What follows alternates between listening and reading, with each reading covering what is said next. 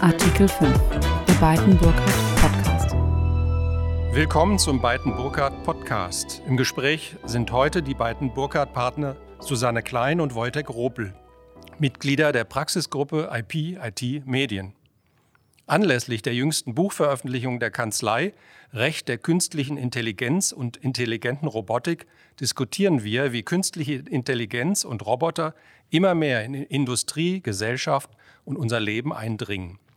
Dabei geht es um die aktuelle Rechtslage ebenso wie um einen vorsichtigen Ausblick auf bevorstehende Entwicklung und mögliche Anpassungen des Rechtsrahmens, nämlich im Hinblick auf die fortschreitende Autonomie von KI und Robotersystemen. Wie definieren Sie bzw. das Autorenteam künstliche Intelligenz, also KI? Wie grenzen Sie den Begriff ein? Was KI ausmacht, ist eine im Detail sehr komplizierte Frage. Und für die Veröffentlichung unseres Buchs haben wir uns hier auf eine sehr pragmatische Lösung geeinigt. Und zwar haben wir hier maßgeblich danach unterschieden, ab wann KI autonom Entscheidungen trifft. Mit autonom meinten wir tatsächlich Entscheidungen, die nicht von einem Menschen vorher vorgegeben wurden, im Sinne einer Wenn-Dann-Funktion, sondern dass die KI selbst zu einer Antwort oder einer Lösung gelangt ist.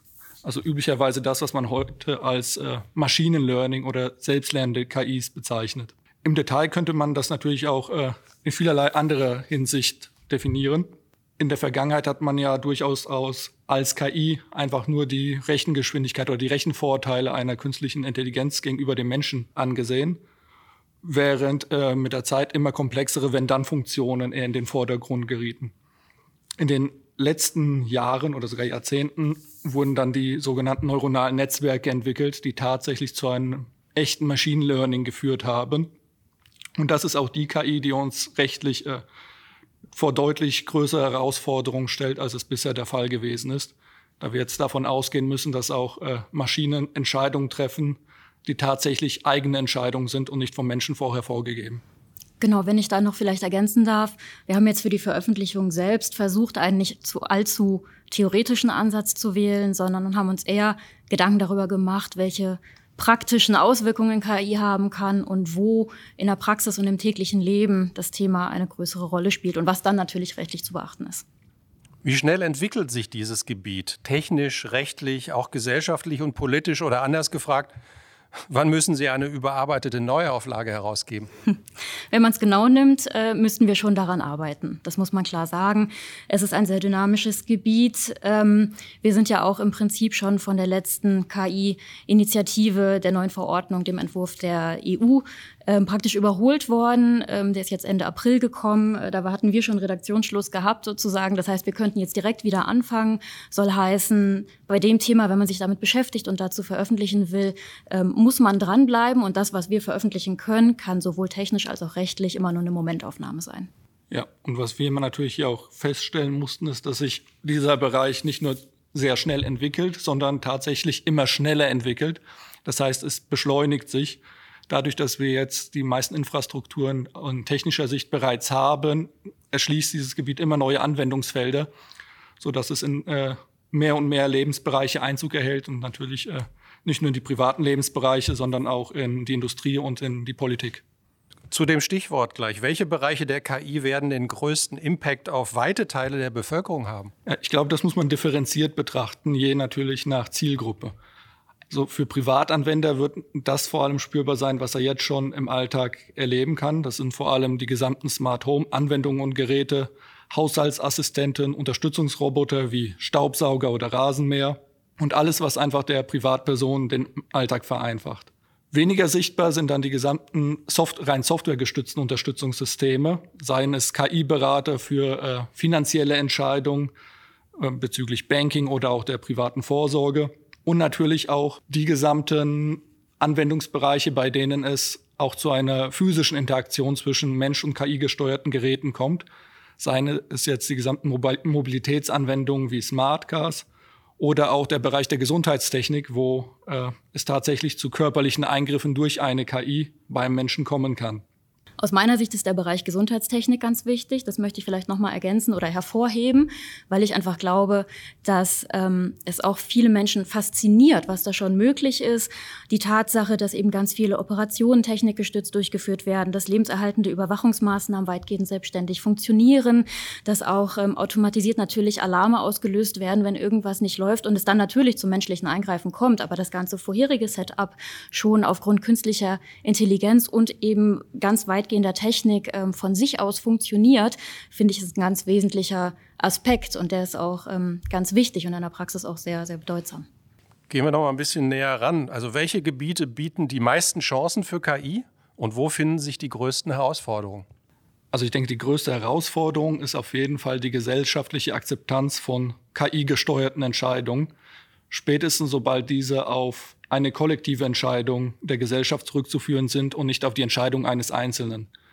Problemlos wäre es, wenn sich eine Einzelperson dazu entscheidet, einen KI-Berater für irgendeine wichtige Entscheidung hinzuzuziehen. Aber sobald äh, gesellschaftlich diese Entscheidung getroffen wird und jeder Einzelne im Prinzip das Subjekt der Entscheidung einer KI ist, haben wir ein ganz großes Problem, ob solche Entscheidungen, egal wie gut sie sind, von der Gesellschaft akzeptiert werden. Um das an einem plastischen Beispiel äh, klar zu machen, wenn wir derzeit in der Pandemiephase die Entscheidung über gibt es einen Lockdown oder nicht, einer KI überlassen würden, dann würden wir sicherlich eine größere Konstanz in der gesamten Entscheidungsfindung haben, als wir sie tatsächlich durch die Politik sehen. Andererseits wäre die gesellschaftliche Akzeptanz solcher Entscheidungen, glaube ich, viel, viel geringer, vor allem auf Seite der Menschen, die durch die Entscheidung Nachteile erlangen. Aus meiner Sicht ist die Herausforderung eben auch noch das richtige Anlernen der KI. Denn ähm, das ist insbesondere wichtig bei Weiterlernen der KI, ist ganz wichtig, wie ich die Vorgaben mache, auf, welch, auf welcher Basis weitergelernt werden soll und kann, weil die KI natürlich einen bestimmten Status quo, den ich vorgebe, ähm, als Ausgangspunkt ansieht und daraufhin ähm, weiter lernt und sozusagen eigene Erfahrungen sammelt und die hinzuspeichert und auswertet und immer weiter anwendet. Und dementsprechend haben ja beispielsweise ähm, auch schon Studien gezeigt, dass es auch beim Einsatz von KI schon Diversity-Probleme gibt, eben weil ein bestimmter Status quo als, als Gesetz sozusagen angesehen wird und dann die KI darauf aufgesetzt hat und weitergelernt hat. Und da, glaube ich, muss man aufpassen, wie man die, die initialen Parameter richtig setzt. Was beschäftigt Sie aus juristischer Sicht bei KI am intensivsten? Das Buch eröffnet einen weiten Horizont. Haftungsrecht, Urheberrecht, Vertragsrecht, Datenschutzrecht, Patentrecht und manche mehr.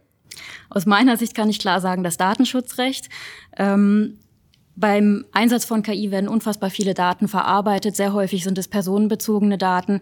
Da stellen sich ganz viele Fragen im Zusammenhang mit der zulässigen Datenverarbeitung. Es geht um die Verantwortlichkeit von Entscheidungen, also auch datenschutzrechtliche Verantwortlichkeit. Es geht um auto automatisierte Entscheidungsfindungen, nämlich die Frage dann, ob vielleicht noch ein Mensch dazwischen geschaltet ist und die Entscheidung noch mal revidiert oder eben gerade nicht. Das ist ja das Interessante daran.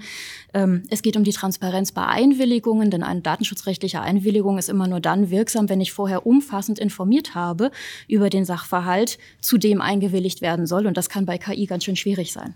Aus meiner Sicht ist nicht nur das Datenschutzrecht sehr problematisch, sondern natürlich auch das Haftungsrecht. Hier stellen sich auch in der Praxis sehr spannende Fragen, auf die es derzeit noch keine wirklich belastbaren Antworten gibt. Oder zumindest keine, die zu zufriedenstellenden Ergebnissen führen würden. In der täglichen Beratung stellen wir jetzt schon fest, dass zwar unsere Mandanten, die sich auf KI-Anwendungen spezialisieren, größtes Vertrauen in diese haben, spätestens bei der Frage der Haftungsübernahme dann aber doch zögern, blind auf diese KI zu vertrauen. Dies ist auch nicht verwunderlich, denn für einen Menschen wird es immer schwerer nachzuvollziehen sein, wie eine KI zu einer konkret getroffenen Entscheidung kommt, wenn diese tatsächlich auf Machine Learning und somit auf Erfahrung zurückzuführen ist, die die KI selbst getroffen hat. In diesem Bereich, denke ich, wird es sehr wichtig sein, alle Optionen, die sich bieten oder die derzeit in der Literatur und Wissenschaft diskutiert werden, äh, durchzugehen und zu betrachten und hier einen guten Konsens zu finden, der es auch in der Zukunft ermöglicht, tatsächlich KI rechtssicher zu verwenden, ohne aber unangemessene Risiken auf sowohl die Entwickler der KI als auch auf die Anwender zu verlagern. Kleiner Sprung. Ähm, wer das Buch liest, merkt, Besonders spannend erscheinen Ihnen offenbar Fragen um die Schutzfähigkeit von durch KI geschaffenen Werken einerseits und Haftungsfragen andererseits bis hin zu der nicht nur provokanten Frage, ob künstliche Intelligenzen Inhaber von Rechten sein sollten, vielleicht sogar eine Rechtspersönlichkeit erhalten sollten. Was sind dazu Ihre Denkanstöße? Naja, wir konnten ja jetzt schon beobachten, dass es zum Beispiel erste Kunstwerke gibt, die tatsächlich von KIs erstellt und dann auch erfolgreich versteigert wurden. Das heißt, es ist, glaube ich, relativ unbestritten, dass auch die KI neue Werke erschaffen kann, die nach den bisherigen Grundsätzen, die wir haben, eigentlich Urheberrechtsschutz oder ähnliches erlangen haben müssten. Die Frage ist dann natürlich, zu wessen Gunsten äh, geht diese gesamte Schutzwirkung. Hier wäre es natürlich naheliegend zu sagen, gut, dann ist es der Entwickler der KI oder vielleicht auch der Eigentümer der KI und nicht die KI selbst, weil wir bisher gar nicht die Möglichkeit haben, einer KI eigene Rechte zuzuordnen. Rein gesellschaftspolitisch bin ich mir aber nicht sicher, ob das immer das gewünschte Ziel ist, weil wir sowas eigentlich nicht kennen. Also wenn wir das normale Urheberrecht betrachten, wenn mein Sohn irgendetwas entwickelt, werde ich nicht automatisch als ein Vater zu, zum Urheber dieses Werkes. Es ist also durchaus etwas Neues, das wir hier betrachten. Und es könnte sehr schnell zu einer unangemessenen äh, Rechtssituation führen, bei der einzelne Konzerne, die bahnbrechende KI entworfen haben, zum Schluss äh, Monopol auf sehr viele Werke haben, die in Zukunft von dieser KI geschaffen werden. Hier muss man sich also sehr wohl überlegt Gedanken machen, was hier wohl eine angemessene Lösung ist, die die Gesellschaft insgesamt voranbringt und nicht irgendwie ausbremst. Genau, also ich schließe da nur kurz an, wenn ich mir überlege natürlich, dass ähm, ein Schöpfer im Sinne des Urheberrechts immer eine natürliche Person sein muss, weil es eben eine persönliche geistige Schöpfung sein muss, damit ich ein Werk habe, ähm, dann führt mich das automatisch zu der Folge, dass ich überlegen muss, ob nicht vielleicht die KI dann eben diese eigene Rechtspersönlichkeit hat, eben damit ich diese Person habe, in, in, bei der sozusagen diese Rechte originär entstehen können. Und dann stellen sich aber natürlich genau die weiteren Folgefragen, die Wojtek schon aufgeworfen hat, dahingehend, ähm, selbst wenn die KI als eigene Rechtspersönlichkeit diese Rechte vielleicht originär hätte, wie kann sie sie dann übertragen und an wen überhaupt? Und wie wird das geregelt und wer schließt den Vertrag? Also das sind dann wieder ganz interessante Folgefragen. Sie blicken ja jetzt schon in die, in die Zukunft. Was muss bei der Weiterentwicklung und beim Einsatz von KI am besten von Beginn an mitgedacht werden, damit keine unnötigen Rechtsunsicherheiten entstehen? Aus meiner Sicht müssen wir uns mit dem Gedanken anfreunden, dass es jetzt schon soweit ist oder früher oder später dazu kommen wird, dass eine KI Entscheidungen trifft, die objektiv richtig sind, wir das aber nicht feststellen können als Mensch, weil wir weder die Datenlage dazu haben, um eine solche Entscheidung zu treffen, oder nach, auch nur nachvollziehen zu können. Und das ist eine Situation, mit der wir, glaube ich, zum ersten Mal als äh, Gesellschaft konfrontiert sind. Dies stellt dann natürlich vor allem im Haftungsrecht sehr große Fragen, weil wir immer eigentlich feststellen müssen, wer hat etwas verschuldet. Und wenn wir nicht beurteilen können, ob eine KI eine richtige oder eine falsche Entscheidung getroffen hat, fällt dieses sehr schwer. Und wenn ich jetzt mit einem äh, fiktiven Beispiel äh, das Ganze vielleicht unterstützen kann, in der Vergangenheit ist es durchaus dazu gekommen, dass die richtige Entscheidung oder aus menschlicher Sicht gedacht richtige Entscheidung zu einer Katastrophe geführt hat. Ein äh, sehr verheerendes Beispiel war sicherlich die Tschernobyl-Katastrophe, bei der im Ergebnis die Betätigung des äh, Notfallausschalters dazu geführt hat, dass das Kraftwerk explodiert ist. Jetzt denken wir uns die Situation, dass das heute erneut passieren könnte, nur dass diesmal eine KI die Entscheidung treffen soll wenn die KI aufgrund eines überlegenen Wissens erkennt, dass die Betätigung des Notausschalters zu einer Katastrophe führen könnte und diese Entscheidung nicht trifft, sondern irgendeine andere Entscheidung oder Lösung verfolgt, die zu einer schwächeren Katastrophe führen würde, wird das natürlich von den Medien oder von Menschen nicht wahrgenommen als äh, die KI hat uns vor einem Supergau gerettet, sondern als äh, die KI hat gegen, entgegen den menschlichen Anweisungen gehandelt und dadurch eine vielleicht auch schwächere, aber Katastrophe verursacht. Und dieses Bild oder dieses Beispiel ist in viele Bereiche übertragbar, sei es in Entscheidungen, die ein Autofahrer tagtäglich treffen muss, die dann ein Smart Car übernimmt, oder auch Entscheidungen in der Medizin oder in, äh, in der Industrie. Ab dem Zeitpunkt, wo wir nicht mehr nachvollziehen können, wie es zu dieser Entscheidung kommt, wird es sehr schwer, Haftungsfragen und andere rechtliche Fragen tatsächlich äh, verlässlich zu beantworten. Wenn ich mir jetzt nochmal überlegen soll, was man eben von Anfang an mit bedenken soll ähm, beim Einsatz von KI oder für die Weiterentwicklung, ähm, sind das zwei Dinge. Das eine ist, ähm, ich komme nochmal darauf zurück, das Thema mit dem Anlernen, weil das, glaube ich, ganz wichtig ist für, für den Ausgangspunkt, von wo ich starte. Das ist eine Frage der Transparenz und eben auch, soweit halt möglich, soweit es uns möglich ist, des Vorausschauens. Und zum anderen kommt es aber auch vor allem darauf an, in welchem Bereich ich diese KI einsetzen möchte, soll heißen, welche Schutzgüter dadurch betroffen sind. Ne? Also gerade ähm, wenn ich in den Bereichen Healthcare unterwegs bin oder ähm, autonomes Fahren, Bereich Smart Cars, was Wojtek gerade schon angesprochen hatte, dann habe ich natürlich ganz häufig die Schutzgüter Leben und Gesundheit, die dann auf einmal abgewogen werden müssen. Und das sind natürlich ganz schwerwiegende Rechtsgüter, also die wichtigsten, die wir haben. Und deswegen ähm, muss man da natürlich sehr vorsichtig sein sein. Und ich glaube, da wird man ganz viele Tests und Vorbereitungen etc. haben müssen, auch bevor man ähm, eine KI in Betrieb nehmen kann. Zum Abschluss möchte ich auf ein Thema lenken, das vielen Menschen im Alltag nahe ist. Wir haben es gerade schon beim Thema Mobilität ja gehört. Manchmal aber vielleicht für den einen oder anderen noch unbemerkt. Ich zitiere kurz aus dem Buch. Die Nutzung hochautomatisierter und vollautomatisierter Systeme wirft verschiedene Fragen des Schutzes der Privatsphäre auf. Moderne Fahrzeuge enthalten bereits eine Vielzahl von Sensoren und Steuergeräten, die verschiedenste Daten erfassen und die Zahl steigt mit zunehmendem technischem Fortschritt. Hinzu kommt, dass eingebaute Systeme immer stärker vernetzt werden. Auf diese Weise können Autos mit ihrer Umgebung, andere Automobile, Fußgänger, Infrastrukturen, Hersteller und Dienstleister kommunizieren. Was sind dabei für Sie Fragestellungen?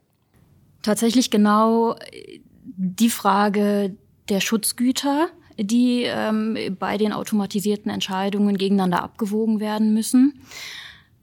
Natürlich Haftungsfragen, natürlich datenschutzrechtliche Fragen. Wenn es so viele Daten gibt, die durch ein äh, Auto verarbeitet werden, dann stellt sich natürlich die Frage, ähm, wer darf über diese Daten verfügen und zu welchem Zweck überhaupt. Ähm, ich glaube, das sind so die wesentlichen Aspekte. Also diese, diese Abwägung, ähm, jetzt komme ich nochmal zurück zu, zu, den, zu der Abwägung Leben gegen Leben, die verbietet sich an und für sich von selbst. Die Frage ist auch, wie will man da den Parameter setzen? Wie soll die KI angelernt werden? Das ist nicht möglich, ist auch rechtlich überhaupt gar nicht so vorgesehen. Da gibt es auch schon Gerichtsentscheidungen zu, die sagen, ähm, dass das jedenfalls so nicht passieren soll. Ähm, insofern glaube ich, sind das ganz interessante Fragestellungen, die sich da noch stellen werden und teilweise auch schon stellen. Ein weites Feld. Es bleibt spannend. Ganz herzlichen Dank an Susanne Klein und Wojtek Ropel. Und wer mehr wissen will, dem empfehle ich nochmals das Buch Recht der künstlichen Intelligenz und intelligenten Robotik, auch als Download auf der Webseite von Beiten Burkhardt. Bis zum nächsten Mal.